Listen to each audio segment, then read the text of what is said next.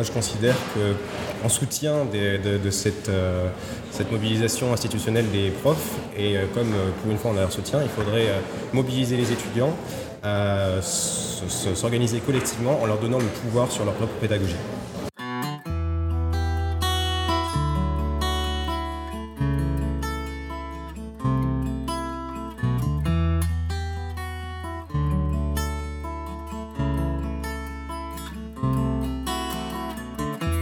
À tous, je m'appelle Cassandra et je souhaite vous aider à trouver des solutions en matière d'orientation.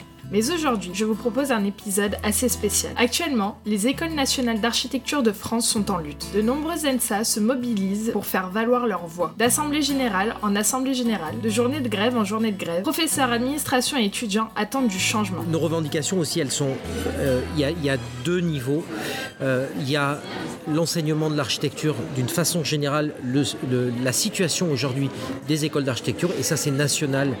Et, et c'est pas un hasard si les 20 écoles sont en grève parce qu'elles sont toutes confrontées à la même problématique, au même euh, qu'on rassemble sous la question de la mise en place de cette réforme, réforme qui dans le fond euh, n'est pas euh, sur lequel on a travaillé, qu'on a préparé et qu'on voulait, puisqu'elle participe entre autres à cette transformation et à, comment dire à la présence, à l'installation de, de la dimension recherche dans les écoles, qu'elle était nécessaire pour ça. Le problème, c'est que les moyens nécessaires à cette réforme et à cette restructuration n'y sont pas, pas du tout. En quoi consiste la lutte, notamment pour les étudiants? Tout d'abord, nous revendiquons le respect de l'accord interministériel concernant le rééquilibrage des effectifs des enseignants. Pour vous la faire courte, oui, on manque de profs.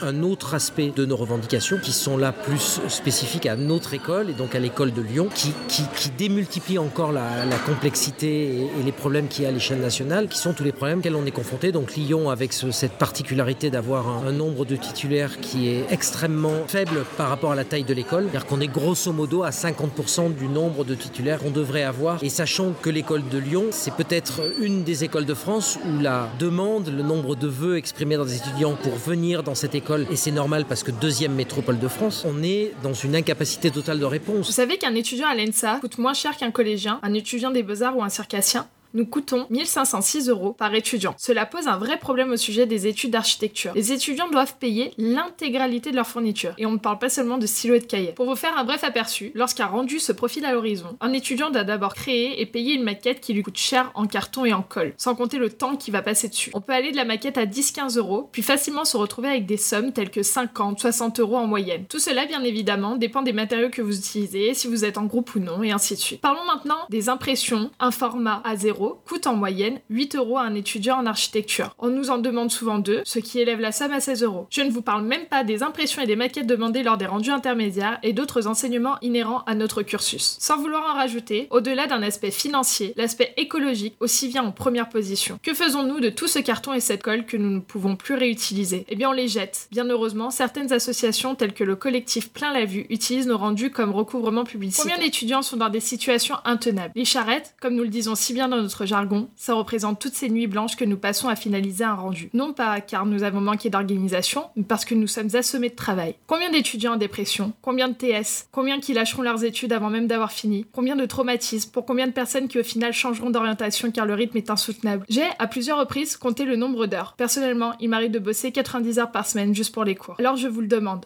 quand est-ce que cela s'arrête? Quand est-ce que l'on arrivera à manger, se doucher, avoir une vie sociale comme les autres? La précarité étudiante n'est pas seulement financière, elle est aussi psychologique. Pour synthétiser tout cela, nous manquons de moyens financiers, de places dans certaines de nos écoles, de formations diversifiées pour d'autres, de pédagogie pour les étudiants, de soutien psychologique et surtout de soutien de la part des ministères. Alors si vous avez compris l'enjeu en ces quelques mots, je vous prie de bien vouloir repartager pour élever nos voix. Le groupe Archi Révolté sur Facebook compte à l'heure où je vous parle près de 2500 membres. Chaque voix compte et la vôtre encore plus. Les étudiants et étudiantes doivent prendre part pour changer les choses. Recherche d'outils euh, pour la mobilisation, euh, sachant que je pense qu'on se sent assez impuissant en tant qu'étudiant, alors que c'est nous que ça concerne pas le plus, mais en tout cas, on en sent vraiment les conséquences comprendre les enjeux de la, mobilisation pour pouvoir agir et euh, faire, faire un bloc pour cette mobilisation euh, Je suis venue ici surtout pour comprendre bah, comment on peut manifester, comment euh, bah, comprendre déjà la situation parce que justement ce soulèvement il s'est fait, on a eu des informations que très récemment et, euh, et surtout comment enfin, faire porter notre voix qui nous étudiants on n'a pas vraiment un poids comme vous les professeurs et du coup justement trouver des solutions pour essayer de persuader aussi tous les autres de s'assembler à nous et, et de, de porter avec une seule voix. On est très peu au courant de ce qui se passe. C'est vrai que ça fait quelques qu'on en parle, mais je trouve qu'on a encore un peu de mal à cerner le problème, donc c'est surtout pour mieux comprendre. Sûrement qu'ils ne vont pas être d'accord avec nous. Comment en fait, fédérer vraiment un groupe qui a une seule voix, euh, bah, qui a du coup plus d'impact sur les revendications qu'on qu veut mener?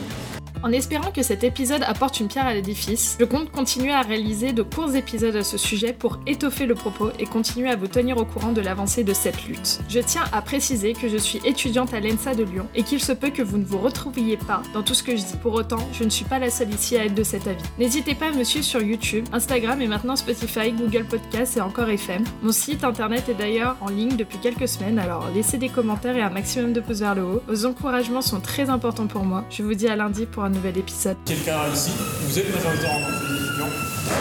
Nous, on est 10% de vous.